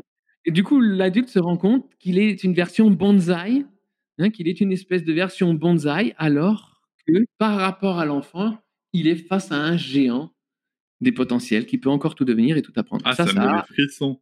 Eh ben oui, mais ça change tout. Et voilà une des choses qu'il est important de dire aujourd'hui parce que ça change notre manière d'aborder l'enfance. On peut plus aborder l'enfant qui est un géant des potentiels de la même manière que nous, que nous l'abordions quand nous pensions qu'il était au point zéro du développement. Donc voilà pour ce, que je voulais dire, c'était qu'il y a eu toutes ces périodes et que pendant cette période-là, qui vient juste de finir, la période où nous pensions que l'enfant était un point zéro et le moment où nous découvrons qu'il est un géant des potentiels, et, ça nous en met plein la tronche au passage. Euh, ben, parallèlement à, cette époque, euh, on nous a fait croire donc que l'intelligence, et j'en reviens à tout à l'heure, l'intelligence était génétiquement programmée et que notre cerveau était programmé par nos gènes et qu'on n'échappe pas à sa génétique et qu'on vient au monde intelligent ou bête et qu'on le reste toute une vie. Et donc, on a cru ça et on a constitué tout un ordre du monde. Car notre ordre du monde repose non seulement sur la compétition, la concurrence et la survie du plus fort, mais sur l'idée qu'il y a des gens venus au monde intelligent et d'autres qui sont venus au monde bête et qu'en général, on reste dans sa famille. Hein. Des parents euh, d'un certain type d'intelligence produisant des enfants idem et puis voilà, et puis basta, on reste fidèle à sa catégorie. Puis c'est un concept qui a eu beaucoup de succès parce qu'il est facile à comprendre même par les gens réputés bêtes. Et donc, c'est pour ça qu'il s'est, développé. Or, euh, les, découvertes récentes montrent qu'on s'est complètement, complètement trompé parce qu'on a. Alors, la, la, piste a été ouverte par le fait qu'on a découvert que la zone du cerveau responsable des mouvements du pouce était plus développée chez les adolescents que de nos jours, enfin d'il y a une dizaine d'années, que les adolescents d'autrefois. Et on s'est rendu compte que c'était parce que l'usage intensif du téléphone portable et des touches, à l'époque on écrivait les SMS avec des touches, avait développé cette zone du cerveau, ce qui a fait faire boum, encore une fois, une grande, euh, bonne claque, un grand coup de pied dans la fourmilière de ce qu'on croyait euh, croire, de ce qu'on croyait croire. Le cerveau n'est pas génétiquement programmé d'une certaine manière, mais qu'il change tout le temps et qu'il se développe comme un muscle selon l'usage qu'on en fait. Ah ben alors, c'est donc comme un muscle, on va l'entraîner. Alors du coup, il y en a qui ont dit chouette, alors on va faire des programmes d'entraînement cérébraux. Ils en ont fait du training cérébral, ça fonctionne pas du tout. Pour des raisons que, entre temps, vous êtes mis à comprendre, mais donc ça fonctionne pas. Et c'est là qu'on a trouvé la clé des choses, en réalité, et ça c'est très récent comme découverte, c'est parallèle à l'épigénétique, à toutes ces choses qui ont à peine une dizaine d'années. On a découvert que oui, notre cerveau se développe selon l'usage que nous en faisons, mais seulement, hein, euh, et seulement lorsque nous en faisons usage avec enthousiasme. Et voilà l'enthousiasme, la clé des choses, et j'y reviens, voilà, parce qu'on sait ça, et, et la boucle est bouclée. Et, et, l'enthousiasme, c'est intéressant parce que c'est ce dans quoi baigne le cerveau de nos enfants. Un enfant, un petit enfant hein, de 2-3 ans éprouve une tempête d'enthousiasme toutes les 2 à 3 minutes parce que tout l'enthousiasme, parce qu'il n'a aucun préjugé, il va vers le monde à bras et à cœur ouvert, sans aucun isme justement, racisme, sexisme, pessisme, agisme, rien de tout cela. Il va vers les autres, il veut les différences, les différences d'âge, les différences de peau, les différences de tout. Il ne voit que différence. Il n'est même pas le genre. Il n'est pas au courant qu'il y a du genre, puisqu'on dirait à un enfant qui a 7 milliards de genres, il trouverait ben oui, c'est logique. Hein, il n'a pas, pas cette vision binaire que nous avons des choses. Et d'ailleurs, il a l'air ni de l'un ni de l'autre ou de tout justement. Et il va dans le monde comme ça et ça l'enthousiasme et ça le porte d'enthousiasme en enthousiasme. Ça veut dire que non, voilà un autre appel à la confiance. Notre enfant vient au monde avec un penchant irrépressible pour le meilleur outil d'apprentissage, le jeu, mais de plus, il vient au monde avec un cerveau qui baigne du matin au soir dans un bain d'engrais cérébral, c'est ainsi que le nomme la science, un bain d'enthousiasme. Alors après, pareil, ça fait mal quand on se rend compte que les statistiques, les statistiques elles valent ce qu'elles valent, nous indiquent qu'un adulte éprouve la même quantité d'enthousiasme qu'un enfant. Un enfant l'éprouve toutes les deux à trois minutes. La même quantité d'enthousiasme est éprouvée par un adulte toutes hmm, une à deux fois par an. Voilà, encore une autre fois, euh, un truc à se prendre au passage. Euh, hein Alors, pour le coup, moi, il y a une question sur laquelle je voudrais euh, revenir, parce que pas patriarcat. vous parlez plusieurs fois de, de, isme et notamment du genreisme. Et c'est quelque chose qui m'intéresse particulièrement sur, sur ce podcast. Il y a une question plutôt personnelle que j'ai envie de vous, poser parce que dans différents échanges, notamment avec Moïse Delattre, et je pense que ça va parler à tous les parents, on se dit tous et toutes que euh, oui, on veut, on aime, on veut que notre petit garçon puisse mettre des robes, euh, on veut que notre petite fille puisse euh, faire toutes les activités genrées attribuées au, au, genre garçon dans la société. Mais souvent, on a tous et toutes la même crainte, c'est, je donne un exemple, si j'envoie mon petit garçon à l'école en robe parce qu'il a choisi de mettre une robe, alors déjà, on parle d'un garçon qui va à l'école, hein. voilà, je viens juste de, de percuter là-dessus, mais si j'envoie mon petit garçon dans le monde, par exemple, avec une robe, euh, dans une société euh, qui, qui, va le percevoir d'une certaine manière, comment est-ce que je le vis? Euh, Votre votre plus grand fils, si je me trompe pas, a de magnifiques cheveux blonds euh, et longs. Est-ce qu'il y a un vécu de genrisme vis-à-vis de ça? Comment est-ce qu'on comment est-ce qu'on peut l'appréhender euh, dans, dans le quotidien de manière concrète Alors, je, alors voilà, effectivement, j'ai envie de dire, si vous, si, si euh, vous devez envoyer votre enfant vers un milieu dans lequel le fait qu'il y arrive en robe sera la source de colibris et euh, d'autres violences ordinaires, euh, bah, il faudrait peut-être réfléchir si c'est un endroit dans lequel vous avez envie de l'envoyer, parce que ça, en dit long sur l'endroit en question. Mais ça, pour moi, ça concerne tous les lieux. Après, il y a la vie, effectivement, toutes les rencontres qu'on fait. Alors effectivement, Antonin, mon grand garçon, a de magnifiques cheveux blonds, très longs, qu'il porte dans une tresse avec des cheveux plaqués et une très jolie tresse que je lui fais tous les jours. Et il a ce visage euh, fin des enfants qui fait qu'il est ingenrable en réalité. Euh, mais euh, la, robe n'est pas nécessaire. Nos idées concernent l'accoutrement et beaucoup de gens le prennent pour une fille. Alors c'est drôle parce que je vous disais, les, enfants vous retournent parfois comme un gant. Moi, j'ai vécu euh, plusieurs décennies dans la conviction que quand même la bagnole, c'est problématique euh, sur plein de plans. Hein.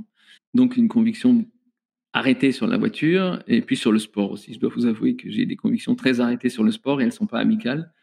Et donc euh, la vie est toujours très drôle puisqu'elle m'amène un petit garçon qui, depuis qu'il a 8 ans, se consacre corps et âme au sport automobile. Donc, c'est les moments où la vie vient te tapoter sur l'épaule en te disant ben, Mon grand, tu dis plein de choses, maintenant il va falloir les vivre. Moi, je suis toujours plein de gratitude pour ces moments-là. Donc, il, pratique le karting et il est rapide. Et donc, de voir une fille aussi rapide euh, dans une voiture, il y a plein de gens que ça surprend. Alors, comment on le vit?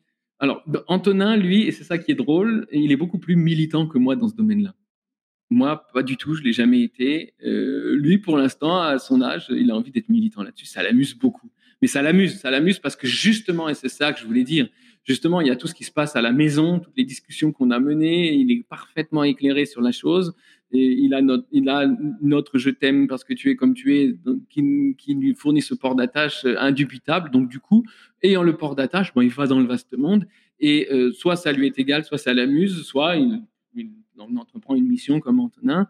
Voilà. Et puis nous, derrière, ben, on s'amuse. Par exemple, quand quelqu'un dit euh, ah, euh, la, demoiselle prendra-t-elle une glace? Et puis qu'on dit que, et qui lui dit euh, très froidement, toujours parce qu'il adore voir la réaction des gens, il dit Je suis un garçon. Et là, oh, je suis désolé de m'être trompé parce que voilà, de prendre un garçon pour. Et donc, ça conduit à toutes sortes de choses qui, moi, me font beaucoup rire. Et, lui aussi, quand, la, dame du restaurant vient me chercher, à me cueillir à la sortie des toilettes en me disant oh, J'ai fait une énorme gaffe, dites-moi ce que je peux faire pour me rattraper.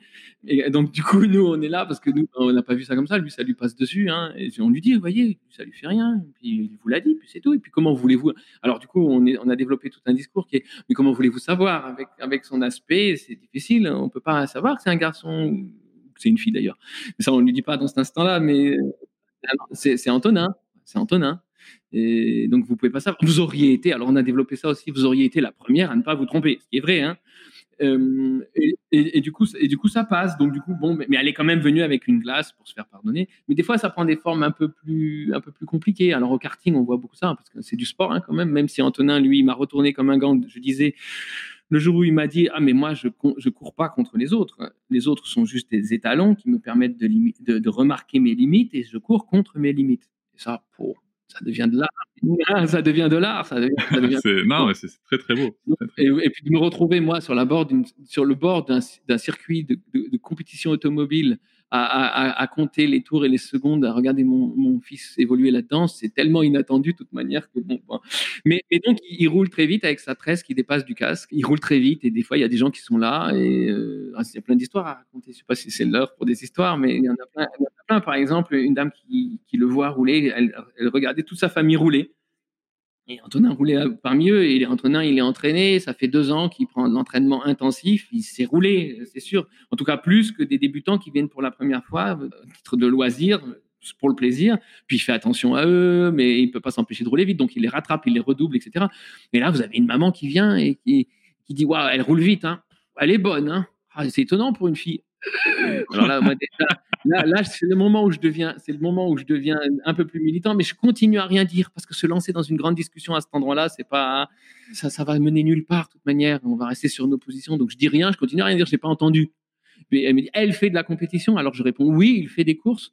Et donc, elle, c'est elle qui n'entend pas. Il, elle continue à dire, ouais, ouais. Et puis, on, a prévu de dire si elle s'en rend compte, mais non, vous ne pouviez pas vous rendre compte, etc..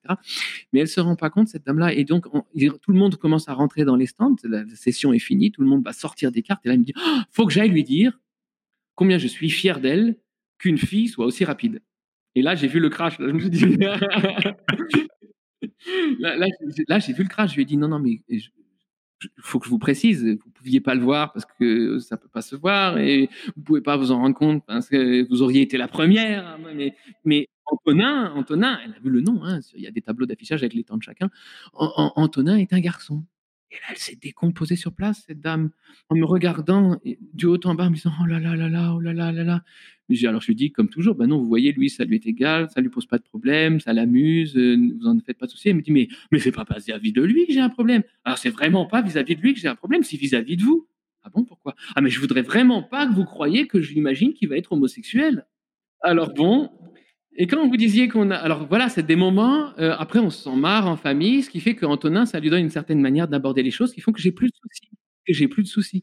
Après, il y a d'autres choses comme ça. Au karting, euh, un petit garçon qui vient pour la première fois, qui joue avec Antonin, ils étaient tous les deux. Antonin roule encore une fois beaucoup plus vite que lui, donc il le rattrape plusieurs fois, il le double plusieurs fois, et ils adorent. Les enfants adorent jouer à se doubler, à résister. Antonin aussi et c'est pas souvent parce qu'il est souvent en entraînement, mais là il y a un enfant euh, avec lui, donc ils peuvent, ils peuvent jouer, donc ils se dépassent, se redépassent, ils font des trucs. À chaque fois qu'Antonin le rattrape, il compte pas le fait qu'il l'a rattrapé, qu'il est en train de lui prendre un tour. Une autre occasion de jouer à se dépasser est venue ou à résister à un dépassement, donc il s'éclate pendant temps de la session. Et c'est la grand-mère qui payait cette session pour son anniversaire à son petit-fils. Et elle était donc, je la voyais très perturbée. Et puis, euh, elle disait rien, elle serrait les dents. Et puis, ils arrivent tous les deux, ils garent leur voiture, ils enlèvent leur casque. Et, là, les cheveux blonds d'Antonin ruissellent à la sortie du casque, qu'elle avait déjà vu. Hein. Et tous les deux enfants, ils font un check comme ça, point contre point, tellement ils sont contents d'avoir joué, d'avoir fait. Sont, ils sont pleins d'enthousiasme, pleins de suants, rouges et heureux. Et ils viennent vers nous, les adultes. Et là, paf, le petit se prend un truc dans la tronche. Euh, sa grand-mère qui lui fonce dessus comme un, comme un, rapace sur sa proie en lui disant Mais, mais, mais t'as pas honte de t'être fait battre comme ça? Surtout, tu t'as pas honte de t'être fait battre par une fille? Et là, je me suis dit, quand on disait qu'on a fait le premier pas de ce voyage vers la Lune, je crois que c'est un premier pas de fourmi, mais qu'on en a encore beaucoup. Parce que cette dame, cette grand-mère, je suis sûr, je suis sûr qu'à une époque, elle s'est engagée pour le droit de vote des femmes, des trucs comme ça, qu'elle se rend pas compte. Elle se rend pas compte que ce qu'elle porte en elle est finalement une question d'attitude et qu'elle a une attitude en elle qui est encore une fois une manière de se voir avec les yeux de ceux qui nous ont vus autrefois et c'est là qu'on boucle la boucle. Mais moi je crois que si on a parlé des choses de manière très transparente avec des enfants très jeunes qui les comprennent très vite, après il y a plus de souci à se faire. Après, franchement, ça, ça, ça devient leur jeu, ça devient ben moi je suis comme ça et donc moi je suis fluide, moi je suis euh, je, je vois pas le monde de manière aussi aussi euh, quadrillée que vous, mais c'est pas grave. Je vous aime parce que vous êtes comme vous. Et moi, dans ce que vous avez dit, il y a, y a, quelque chose que j'aime, j'aime particulièrement, c'est que il n'y a pas de. Alors, c'est, cette anecdote est quand même dingue, et c'est là aussi on fait le lien entre la perception hein, sociale, enfin sociétale entre euh, le sexe, le genre et la sexualité. C'était très intéressant cette, cette intervention de la dame. vous savez, ça, ça c'est des choses que vous venez, les trois choses que vous venez de citer. Il m'a fallu, allez, j'ai 49 ans, il m'a fallu 30, euh, ans là pour ne toujours pas les avoir comprises. mais c'est génial. Mais, mais c'est génial parce que il y a une phrase qui m'a vraiment interpellé dans tout ce récit. Il y a une phrase qui m'a interpellé. C'est que vous avez simplement dit à, la personne, il me semble que c'était la personne euh, avec les toilettes, c'est pas une question d'être un garçon, une fille, euh, homosexuel, hétérosexuel, tout ça, on s'en fout. C'est Antonin. C'est tout. C'est Antonin et on l'aime comme il est. Et finalement, c'est ce qui renvoie autour de lui. C'est comme ça que je le comprends. Mais c'est parce que c'est ce qu'il ressent, donc c'est devenu un état de confiance, tout simplement. C'est-à-dire que on, on m'aime parce que je suis comme je suis, ça ne veut pas dire que je dois pas changer, évoluer, euh, progresser dans ma. Hein euh, quand on voit euh, ma progression et j'en suis encore aux prémices, on se rend compte que ça ne veut pas dire qu'on est parfait. Ça veut dire qu'on nous aime comme on est. C'est pas la même chose. Et que du coup, ben, on est dans la confiance et du coup, ben, on aime les autres qui sont comme ils sont et on les aime sincèrement. Et ça permet pour le coup de, de, de faire des, des enfants forts et, euh, ça me rappelle une phrase très intéressante qui est qu'il est quand même beaucoup plus facile finalement euh, quand on se laisse aller euh, de, de, faire des enfants forts que de réparer des adultes brisés. Mais Cédric, Cédric, il faut pas faire des enfants forts parce qu'on a déjà encore à nouveau des adultes qui font des choses aux enfants. Non, il faut les laisser être ce qu'ils sont, c'est-à-dire des êtres lumineux, puissants, enthousiastes, capables de tout devenir et de tout apprendre parce que encore euh, les gardiens de l'océan de nos potentiels. Donc il n'y a rien à faire. Il n'y a rien à faire. Arrêtons, parce que dans faire, il y a nous, faire. Et c'est ni nous, ni faire. Encore un niveau de déconstruction supplémentaire. et, et, pour le coup, euh, je, généralement, je pose souvent euh, la, la, question en fin de podcast à mes invités de, de dire quels conseils donneriez-vous euh, euh, aux, parents ou aux parents en devenir. Je crois que là, vous venez encore d'en donner un, bon. Je crois qu'il y a eu un paquet quand même dans, dans, cet entretien. Si vous deviez, euh, alors pour le coup, je vais poser la question un peu différemment. Si vous deviez, André, un exercice qui, j'espère, va vous provoquer de l'enthousiasme, si vous deviez synthétiser un conseil, une, une, ou un concept pour, pour des parents qui nous écoutent ou des parents en devenir, le synthétiser, euh, voilà, pour, pour les aider dans, dans, dans ce qui les attend. Alors, ni conseil, ni méthode. Je ne crois ni en l'un ni en l'autre. Donc je ne peux pas fournir ça, ni de réponse unique, ni de réponse unique, puisque je pense qu'il n'y a qu'un possible qui passe par une infinité de réponses. Tout ce qu'on aura fait là finalement, tout mon travail depuis ces dernières années, ce n'est qu'une tentative d'invitation, c'est de vous inviter par toutes sortes de petites histoires et de petites choses un peu irritantes à traverser le miroir et à venir du côté de la confiance. Et je pense que le temps de, de ce podcast, vous êtes venu de ce côté. Et une fois qu'on a traversé le miroir et qu'on est venu de ce côté de la confiance, on peut plus, il n'y a pas de véritable retour en arrière possible. Parce que ben, après certaines choses dont on a parlé aujourd'hui, on ne peut pas faire comme si on ne les avait pas entendues. Elles sont là, on peut plus les ignorer. Et surtout que dans certains cas, ça aura été dans un état d'activation des centres émotionnels. Et donc traverser le miroir, c'est déjà avoir fait le plus gros de ce travail vers la confiance ou, à s'éloigner de la motion de censure. Et, et donc, mon travail, c'est juste cette invitation à venir de ce côté du miroir. Et si par toutes ces petites histoires, ces petites choses, j'ai réussi à en inviter certains d'entre vous à traverser ce miroir, ben, déjà, je suis dans la reconnaissance, mais dans la gratitude. Mais en plus, si certains d'entre vous, et je suis certain que c'est le cas, ont envie de demeurer une petite minute de plus de ce côté du miroir, ah bah finalement, c'est encore plus enthousiasmant parce que, parce que finalement, pas de conseils, pas de synthétisation, parce que sinon c'est thèse, antithèse, synthèse, et on a de nouveau des oppositions. C'est ce méta-niveau du je t'aime parce que tu es comme tu es. Autrement dit, il n'y aura pas de paix sur Terre tant que nous ne serons pas en paix avec l'enfance. J'adore. et, euh, et, je ne peux que vous rejoindre euh, totalement. Et pour le coup, je vais euh, vous remercier pour ce voyage de l'autre côté du miroir. Euh, et en effet, j'ai pas envie d'en sortir. Je, je, je, vous remercie aussi parce que ce, ce, podcast qui touche à sa fin, vous comme vous l'avez dit tout à l'heure, comme on se l'est dit, euh, moi, je passais un moment exceptionnel, riche en émotions, riche en enthousiasme. Et donc, merci beaucoup, André, pour, euh, pour, pour ce moment. euh, et j'espère et je souhaite, en effet, qu'il permettra à d'autres personnes de voyager de l'autre côté du miroir et essayons d'y rester. Tous ensemble, ça serait chouette. Merci Cédric. Je vous remercie de m'avoir écouté. Je vous invite à vous abonner au podcast sur votre plateforme préférée et à me retrouver sur Instagram, TikTok, Facebook et sur le blog papatriarca.fr. À bientôt!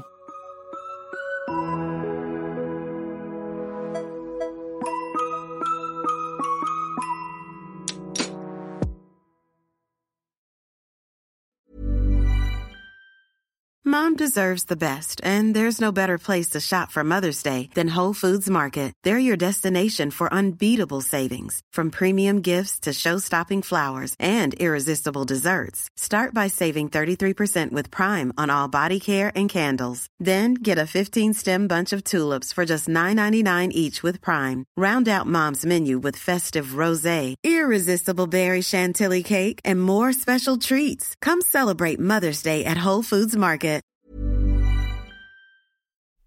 Hop, c'est encore moins. Si tu veux soutenir le podcast, tu peux aussi t'abonner à Papatriarca Plus et découvrir chaque semaine un épisode bonus en plus des 60 déjà disponibles.